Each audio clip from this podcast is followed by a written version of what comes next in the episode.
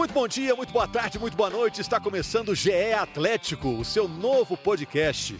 Vamos falar aqui durante 20, 25 minutos sobre o Clube Atlético Mineiro. Vamos falar do Galo, os comentários sobre o Atlético, os bastidores do Atlético, tudo que está acontecendo no Atlético nesse início de temporada.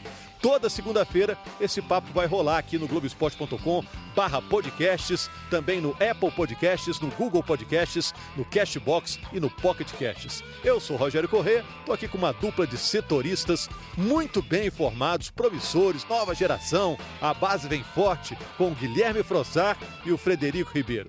Tudo bom, Frederico? Tudo bem, Rogério? Prazer falar com você novamente. Com Entre os íntimos, aqui. só Fred, né? É, só é para encurtar também caractere no jornalismo é importante, né? Economizar caractere. Prazer falar com vocês aqui. Professor, legal estar com você aqui de novo. Legal, boa tarde, Rogério, todo mundo que nos ouve. Vamos aí falar bastante de Atlético, começando esse podcast aí que vai ser um espaço legal para a gente interagir também com o torcedor do Galo. Muita novidade e muitos bastidores aí para a gente conversar hoje. E a gente quer saber quais posições ainda precisam ser preenchidas no Atlético. Como que é o estilo do Dudamel, o venezuelano lá no centro de treinamentos, na cidade do Galo? E o time provável para a estreia do Atlético? O Atlético estreia na terça-feira contra o Uberlândia, jogo fora de casa para o Atlético. Vou começar aqui com o Frossar. Frossar, primeira pergunta: o Atlético entra em campo no Campeonato Mineiro como um super favorito diante da situação do rival? Olha, eu, eu acho difícil falar em super favorito, porque são dois clubes grandes e apesar da situação muito complicada do Cruzeiro, sem dúvida nenhuma, no clássico as coisas costumam se igualar, né? A gente tem aí na história momentos em que o clube menos favorito acabou conseguindo vencer, etc. Mas eu acho que o Atlético entra assim como favorito, né? Tá mais estruturado, tem um, um time é, que já vem uma base do ano passado, um time que está se reforçando bem também, tem um novo treinador aí que a torcida está apostando bastante. Eu acho que o Galo entra como favorito. Agora, se vai confirmar esse favoritismo ou não, a gente vai ter que esperar para ver. O que, que, você acha, Fred? Ah, no papel, acho que sim, porque o Cruzeiro, além do rebaixamento, passa por uma reformação do time que enfraquece o principal rival do, Atlético na, na busca do título. É, o Atlético está fazendo essa propaganda de ser o único time mineiro na Série A e tem que fazer valer isso no Campeonato Mineiro eu acredito que se perder o título, a torcida vai pressionar bastante. Com certeza. É, a diretoria não vai ter paz, a comissão técnica não vai ter paz, os jogadores também não. Ainda mais vindo de um ano sem segundo ano seguido, sem conquista nenhuma. É, e esse ano é ano de eleição, né? Até por isso o Atlético, por parte da sua diretoria, está ansioso, está tá salivando por uma conquista, por uma taça, né? as grandes equipes, os gigantes do futebol brasileiro, se alimentam de taças, né? Com certeza. Como o Fred disse, a gestão Sete Câmara ainda não levantou nenhuma taça, né? São dois anos já dele como presidente, agora entrando no terceiro ano. E nos dois anos anteriores, nem o Campeonato Mineiro foi conquistado, né? Então, realmente é uma pressão muito grande por parte da torcida e uma cobrança da diretoria, né? E eu acho que a diretoria do Atlético entendeu isso, que realmente é uma hora de, de tentar investir um pouquinho mais, tentar fortalecer um pouco mais o time para brigar por pelo menos uma taça aí de, de relevância nessa, nessa temporada. E aí sim, no final do ano, a gente vai ter todo aquele ambiente político para ver se o Sete Câmara vai realmente tentar a reeleição, que eu vejo hoje como o cenário mais provável, ou se não, se ele vai optar por sair e a gente vai aí ter um novo presidente no Atlético.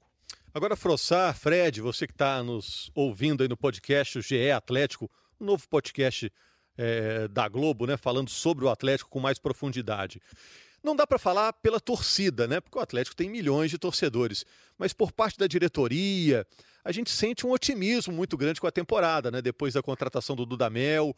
O ambiente parece que tá bom, né? É, eu acho que tá um ambiente leve, de, de esperança, né? De, de um novo trabalho. É, se você pensar, o Rui Costa, o diretor, vai ter o primeiro ano dele completo de montagem de equipe. Ele chegou no ano passado, logo depois da saída do Levi. E eu acho que tem essa expectativa de montar um time competitivo bateu na trave lá na semifinal da Sul-Americana. E eu acho que a grande aposta do Atlético esse ano vai ser novamente a Sul-Americana. O que, que, você está sentindo do ambiente lá no clube, Frossá? Você está sempre lá no clube, com seu trabalho de setorista, né? Como é que tá lá o ambiente para esse início de temporada? Tá diferente dos anos anteriores, não? Olha, eu acho que tá um ambiente realmente mais otimista e mais confiante em relação às temporadas anteriores. É, a gente conversa com muita gente, diretoria, funcionários, até próprios jogadores, e realmente há uma confiança que, que o time que está sendo formado é mais forte que o time das temporadas anteriores. O Atlético tem conseguido boas contratações. O Atlético conseguiu agora, né? A gente falava sobre isso na última semana, a contratação do Alan, que foi um jogador caro, um jogador jovem, com, com com né, convocações para seleções de base, disputado pelo, também pelo Fluminense. Então, o Atlético, quando consegue esse tipo de contratação, mostra que está de fato disposto a, investir para fortalecer o time, né? Tem aí dois parceiros fortes aí também como investidores, né? O torcedor sabe bem, tem a MRV, tem o BMG que são parceiros importantes do clube. E a MRV então, surgiu agora é... investimento de jogador, uma coisa que a gente não via antes. É verdade, esse ano a MRV está de fato ajudando o Atlético a contratar, né? Foi aí para o torcedor que, que ainda não sabe desses detalhes, foi o principal investidor aí na contratação do Alan. Né? Quase trouxe o Sampaoli. Né? Quase né? trouxe o Sampaoli e também provavelmente será um, um, parceiro importante em outros negócios. Então, sim, há um, há um ambiente de confiança, de otimismo no Atlético. Um time mais jovem, né? Que foi uma promessa da diretoria já na virada do ano. É, três anos mais jovem na média. É, né? até agora sim, né? Vamos ver aí as próximas contratações que vão chegar, porque ainda vão chegar, pelo menos aí acredito que mais duas ou três contratações.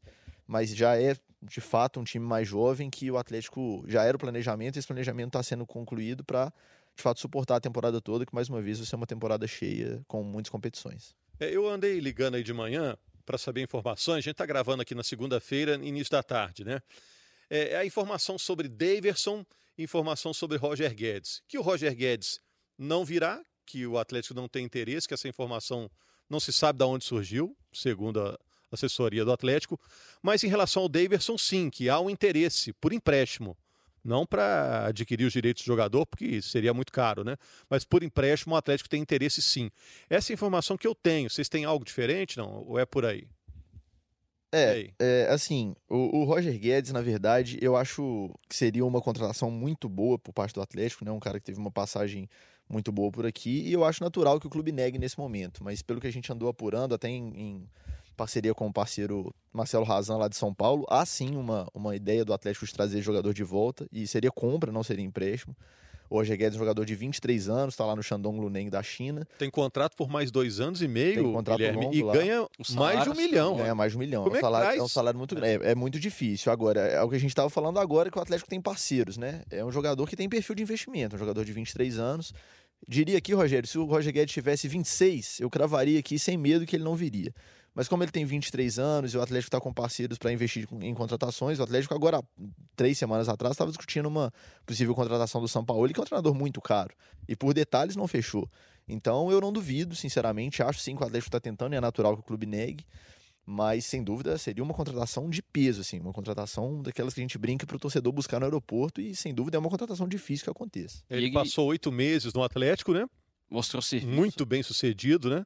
Na época ainda tinha os direitos ligados ao Palmeiras. O que, que você ia completar, Fred? É, ele, ele, o principal momento da carreira do Roger Guedes foi esses, esse curto período no Atlético. Ele chegou a ser artilheiro do brasileiro e ainda rendeu de 2 milhões e meio na época né, de, de euros para o Atlético. Ou seja, é um nome forte para essa gestão, né, essa gestão sete câmara. Vê o Roger Guedes como um caso de sucesso. Veio por empréstimo, rendeu, performou, né, como o é, presidente é, gosta de falar. falar e ainda rendeu frutos. Agora, eu acho uma contratação muito difícil de ser feita. É, é, a informação que eu tenho é que não existe essa negociação, mas é, também a gente entende que muitas vezes pode ter um sigilo, né? Porque senão atrapalha, se não aparece outro interessado, se não aparece você está muito interessado e o preço aumenta, então é. vamos ver como vai resolver, é, tem que é, esperar, né? Um caso interessante, o Alan foi assim, o Atlético despistou, despistou, não tem nada disso, o Grêmio está interessado, tem muito concorrente e acabou anunciando. É. E Davidson, o que está rolando sobre Davidson, atacante? A gente sabe que o Atlético vai atrás de um camisa 9, isso é fato, né? O, o Franco de Santo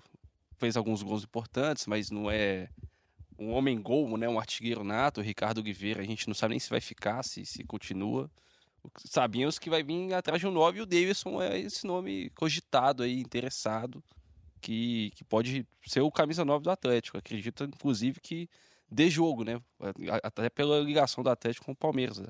As duas diretorias são muito amigas. Aí é outro perfil, né, Guilherme? 28 anos. Exato. Aí já não é aquele cara com perfil de investimento, né? E pelo que a gente tem de informação, o Palmeiras não quer emprestar o Davidson. O Palmeiras tem interesse em vender o Davidson, um jogador que já está fora dos planos lá, inclusive não está na lista é, do Vanderlei Luxemburgo para o torneio da Flórida, né? Que o, que o Palmeiras vai disputar. Mas é um jogador que o Palmeiras quer vender. O Atlético teria que, de fato, colocar um, uma grana aí para contratar o jogador. É, acho um bom centroavante, ele teve uma passagem boa no Palmeiras, especialmente com o Filipão, fez muitos gols no, no Campeonato Brasileiro gols do Palmeiras. Importantes, né, gols importantes, o Palmeiras venceu. É um jogador que a gente conhece o extracampo, e até dentro de campo mesmo ele costuma ser polêmico, né? não só no extracampo, dentro de campo também ele não, não se esconde, enfim, cava muita falta, se envolve com polêmica com adversários, mas sabe fazer gol, é um jogador que teve uma passagem inclusive importante no futebol espanhol. Vamos ver aí, é um dos nomes, sim, que o Atlético está é, estudando para essa posição, que sem dúvida nenhuma, isso é fácil gente dizer, é a prioridade da diretoria nesse momento, o camisa 9. É, como jogador é bom jogador. De vez em quando tem, né? É. O parafuso Falta solta parafuso, um pouquinho, roda um pouquinho, né? É, quais posições ainda precisam ser preenchidas, além dessa de centroavante que vocês citaram agora? Ah, eu acho que o camisa 9 é o principal. Hoje eu vejo o Atlético sem o camisa 9 de, de confiança. Você vai escalar o time, você pô, é o de Santo, é o Ricardo Oliveira. Acho que já era assim antes com o Alejandro e Ricardo Oliveira. Acho que hoje o camisa 9 é, o, é a prioridade total. E talvez um lateral esquerdo, né? O Atlético ainda está atrás do lateral esquerdo. O Vitor Ruiz foi cogitado. É, o Atlético contratou o Johan e talvez o Vitor Ruiz viria no pacote junto. Acho que essas duas posições são as mais carentes hoje do, do elenco. Você acha que o Danilo Barcelos não vai ficar? Não, aparentemente pra não. Opção, é, a, é, a opção de início da, da comissão técnica do Atlético é o Danilo é, não ser integrado ao elenco, né? O, o lateral esquerdo realmente hoje é o Fábio Santos. O próprio Hulk também é um jogador que já está sem espaço. É, tem o Lucas Hernandes, né? Que não fez uma boa temporada em 2019, pessoas no Atlético apostam que ele pode render mais, mas... E ainda tem até o Mansur treinando é, separadamente. É, mas esses são jogadores que voltam de empréstimo, que o Atlético, obviamente, são jogadores que têm contrato com o clube, portanto usam a estrutura do Atlético Galo para treinar, né? exatamente, mas serão... É por questão contratual mesmo. É, questão contratual, mas a, a, ideia do Atlético é reemprestar todos eles, o Danilo inclusive, né? Daqueles que voltaram de empréstimo, os únicos dois que de fato foram reintegrados ao elenco foram Gabriel e Edinho, né? Todos os outros são nessa condição de treinando separadamente, inclusive treinam em, em, campo diferente do elenco principal, então nenhum deles será a princípio aproveitado. Agora uma dúvida, com, com o Dudamel, que é uma novidade, o Danilo Barcelos vai ficando, vai ficando, a gente não sabe, pode ser aproveitado, pode ser é, testado. Vai que o Dudamel viu um né? treino, ó, eu gostei disso é, aí, qual a situação dele? Pode acontecer, é. a gente nunca tá sabe. Está à disposição, está à é. disposição, enquanto aí não tiver uma proposta formal e o Atlético não se interessar em negociar ele para A ou B, até porque tem é, questões é. salariais. O Atlético não, provavelmente não vai querer emprestar ele bancando 100% do salário. É. é. às vezes o estilo bate com o do técnico, né? É. E aí, pegando esse seu gancho, que é exatamente o que a gente ia perguntar. Vocês são jovens, mas vocês são precoces, né? Vocês já estão aí há algum tempo aí. É, já. já viram vários já. treinadores passando aí pelo Atlético. É Qual o estilo do Dudamel? Qual o jeitão dele de treinamento? O que, que chamou a atenção pra, de vocês nos primeiros dias aí? Então, é, o Dudamel, ele, ele foi apresentado e pareceu ser um cara muito sério, assim. Ele brincou em um momento ou outro da coletiva, mas pareceu ser aquele cara que preza por disciplina. No campo, a gente já viu ele camisa para dentro, aquele jeitão mais ali, mais sério ali, dando ordem, falando com os jogadores é, na conversa também que a gente tem com alguns funcionários e atletas ali que participam do dia a dia, já falam com a gente que ele tem esse perfil mesmo de, de muita cobrança e etc. Mas assim, é, eu tô curioso para ver como vai ser o Dudamel em termos técnicos e táticos. Assim, muita gente falou: ah, na Venezuela ele jogava com um time muito seguro, duas linhas de quatro muito defensivas e tal, mas óbvio que não dá para comparar ou, ou, citar que se ele jogava assim na Venezuela, ele vai jogar assim no Atlético. As peças são outras, né? a, a pressão é outra. Então tô curioso para ver, mas realmente ele passa essa ideia de ser um cara, essa imagem, né, de ser um cara muito disciplinador e sério ali no dia a dia. É, a gente percebe que ele tem personalidade forte desde os tempos de goleiro, né? Acho que a marca do personagem do Damel é de é, não se incomodar muito de criticar a federação, de criticar o, entre aspas, o patrão dele. E acho que ele é mais um disciplinador, mas que fez um ótimo trabalho na Venezuela. O Gui até falou. É, a gente não pode pensar que o Dudamel vai ter a mesma estratégia que tinha com a Venezuela, no Atlético, até porque ele chega aqui para ganhar título. Na Venezuela ele tinha a ideia de classificar para uma Copa do Mundo, não precisava ganhar o título necessariamente. E vai ser interessante ver ele num clube fora do país dele, que ele só treinou lá. É, mas me parece ser um cara meio muito rígido, gosta do, do jogador fazendo aquela função tática que ele determina e tudo mais. Ele falou muito de trabalho, disciplina, foram palavras que no discurso dele apareceram várias vezes aí, né? É verdade. Realmente ele, ele destacou que ele jogador para jogar com ele tem que ser aquele cara comprometido. Inclusive, em uma das respostas ele falou: ó, quem não quiser jogar no Atlético, a porta tá à disposição para sair. Então, realmente é um cara que que a gente provavelmente vai ver em alguns momentos da temporada, né? E ele tem contrato de dois anos. A ideia do Atlético realmente é que ele tenha um contrato mais a longo prazo a gente deve ver aí sim o Dudamel prezando muito por isso no dia a dia. E aí a gente chega ao assunto Casares, né? Casares é um grande talento, Ótimo todo mundo sabe, muito habilidoso tal, né? E, mas que é criticado às vezes por atitudes fora de campo, né?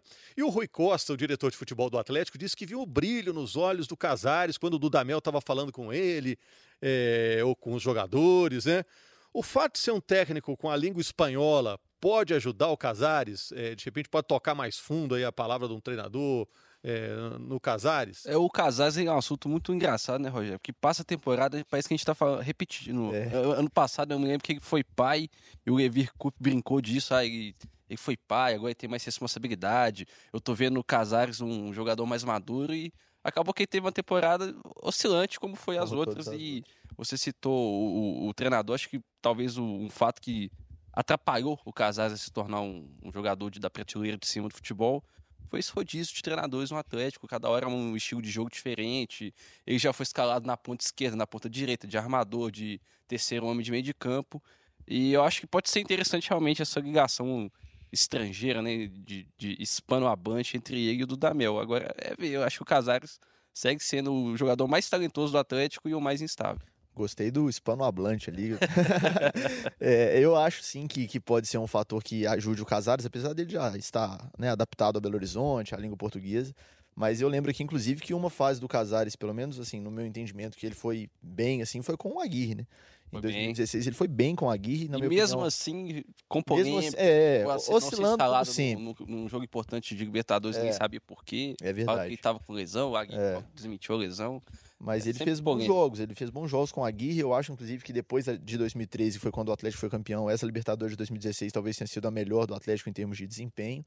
Acho sim que pode funcionar, mas eu concordo muito com o Fred. Eu acho que o Casares precisa de um trabalho mais a longo prazo com o treinador. Ele sofreu muito, ele como todos os outros jogadores, mas talvez ele por ser um cara mais técnico, um cara mais né, decisivo ali no meio de campo, ele sofreu muito com essas mudanças. Ele mesmo já falou isso algumas vezes. E realmente, se ele ficar para essa temporada, porque ainda é uma incógnita e, e o trabalho do Dudamel realmente for consolidado a longo prazo, pode dar certo. Só explicando rapidamente a situação do Casares para o torcedor, ele tem contrato com o Atlético até o fim do ano. E no fim do ano passado, o Sérgio Sete Câmara disse que a ideia do clube era vender ele nessa janela, porque se não fizer isso agora, no meio dessa temporada de 2020, ele já pode sair de graça, né? Assinar um pré-contrato para assinar em definitivo com outro clube em 2021. Não chegou nada para o Atlético, pelo menos nada oficial e, e que com números que o clube esperava receber por ele. Portanto, ele começa a temporada normalmente e aí vem esse discurso do Rui Costa, que ele tá com, com brilho no olhar, enfim. Claro que a gente torce pro Casares ir bem na temporada, porque é muito bem ver ele jogar. É muito bom ver ele jogar quando ele tá, quando ele tá bem. Só para terminar, gente, o Atlético estreia contra o Uberlândia, né? Terça-feira da semana que vem. Então, da hora que a gente tá gravando aqui, pouco mais de uma semana. Isso. Qual será o time? Previsão do time. Não é difícil, do Atlético É. não é difícil. Do, do Cruzeiro é mais complicado. Do Atlético dá, dá pra escalar, vai lá, Gui. Ó, Então vamos lá. Ó, vai, vai começar a temporada com o Vitor. No gol, né? Porque o Cleiton tá na seleção sub-23. É, aí na direita também é um talvez uma incógnita aí, porque tem o Patrick e o Mailton, né? O Guga também tá na seleção. Sim. Eu acho que vai Acho o o Patrick, até Patrick, por uma né, questão de terminou né, o já ano estar bem. no clube, terminou o ano como titular. A zaga, acho difícil que, que o Dudamel já chegue mexendo, né? Apesar do Gabriel ter voltado para brigar por titularidade, eu acho que começa Hever e Igor Rabelo. O Fábio Santos vai iniciar isso. Você acha que, que o Gabriel tem, tem porte pra incomodar os, os dois nesse momento? Eu acho, sinceramente. Acho, Eu gosto do Gabriel. Acho Ele que fez um uma ótimo ótima temporada no Botafogo, né? Botafogo. Achei ele um zagueiro rápido, um zagueiro diferente da característica dos outros dois. Acho que Hever e Rabelo têm características parecidas e o, e o Gabriel já é um zagueiro mais técnico e mais rápido. Acho que ele tem uma muita recuperação antecipação, os dois, recuperação, é, exato. Aí é trabalho pro Dudamel aí, né? Mas quase fato que vai- vão começar a temporada Hever e Rabelo como titulares. Fábio, Fábio Santos, Santos na esquerda, é. Alan e Jair, né? É, o mais provável é isso. Alan Jair, uma dupla que O, o do Atlético tá engraçado na curioso lateral esquerda que eu acho que quem incomoda mais o Fábio Santos é o, é o próprio Patrick, né? É, Que, que jogou na lateral esquerda e foi bem também. é verdade. E, O e- Botafogo, se eu não me engano, ele jogou de lateral esquerda e foi bem. Sim, verdade. Jogou de lateral esquerdo algumas partidas. Mas na, acho na que o Fábio final. Santos realmente, É, o nesse Fábio Santos momento. vai começar mais uma temporada como titular, né? Não foi muito bem na temporada anterior, mas vai começar com, com, essa, com esse cargo aí. É, aí no meio a gente tem o Casares, né? Johan, Não, os holandes a gente já foi pra ele? É, Alan e Jair, eu acho, né? tem discussão? Você acha que o Alan já chega pegando a vaga Cara. do Zé Erickson? Eu achei o Zé Erickson ano passado bons jogos. jogos É, o Zé fez bons jogos na reta final de 2019, mas eu acho que pelo peso que chegou o Alan, não sei se ele vai ser Mas escalado no primeiro jogo do Mineiro. Vai ficar com dois volantes bem técnicos, tá? É, Pouca... Eu, eu acho que o Jair é, é bom marcador, apesar de não ser aquele É. volantão. Eu acho que ele marca bem por posicionamento e tal. E o Alan também é um, é um, é um garoto que joga, mas ele também se posiciona bem pra marcar. Eu acho que pode funcionar a dupla. E aí o Atlético. É, vai ser atração, né? É, e ainda tem a expectativa do Blanco, né? Que deve voltar a ser opção em março. O torcedor já pensa aí nessa- nesse trio jogando junto.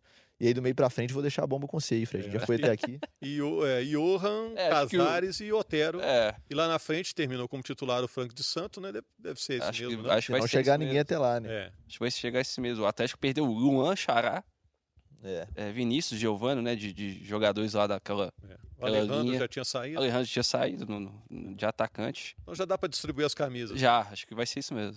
Se não chegar ninguém até lá, né? Às vezes chega reforço aí É, se o Roger Guedes chegar, vai ser titular É, absoluto. ou um camisa nova, enfim, vamos ver.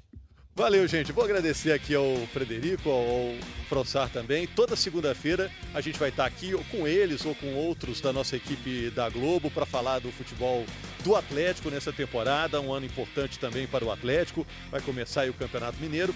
E avisando para quem está acostumado a ter as notícias do Atlético no Clássico Mineiro, outro podcast, o Clássico Mineiro passará a ser mensal. Então as notícias do dia a dia, a discussão do dia a dia eh, do Atlético, você terá sempre aqui no GE Atlético, toda segunda-feira, no Globoesporte.com. Hoje com o apoio do Breno Amorim, do Léo Fiuzi e do Daniel Nunes, no áudio e com um reforço super espetacular aqui do Guilherme e do Fred. Valeu, gente. Obrigado. Ô, Fred, semana passada você não estava com essa rodela no- na Pois mão é. aí, desse anel no dedo, não, né? Casei quarta-feira passada, tava até de lua de mel, então eu nem comentei muito do Rafael do Damião no CT, porque eu não acompanhei. Vou acompanhar agora nessa É, semana. a lua de Dudamel, né? com essa. É, eu não tive casamento na última Trabalho, né? semana, então acompanhei bastante o Dudamel.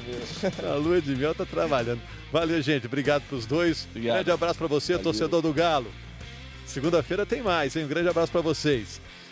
Bom dia, boa tarde, boa noite. Tchau, tchau, tchau, tchau, tchau, tchau, tchau, tchau, tchau.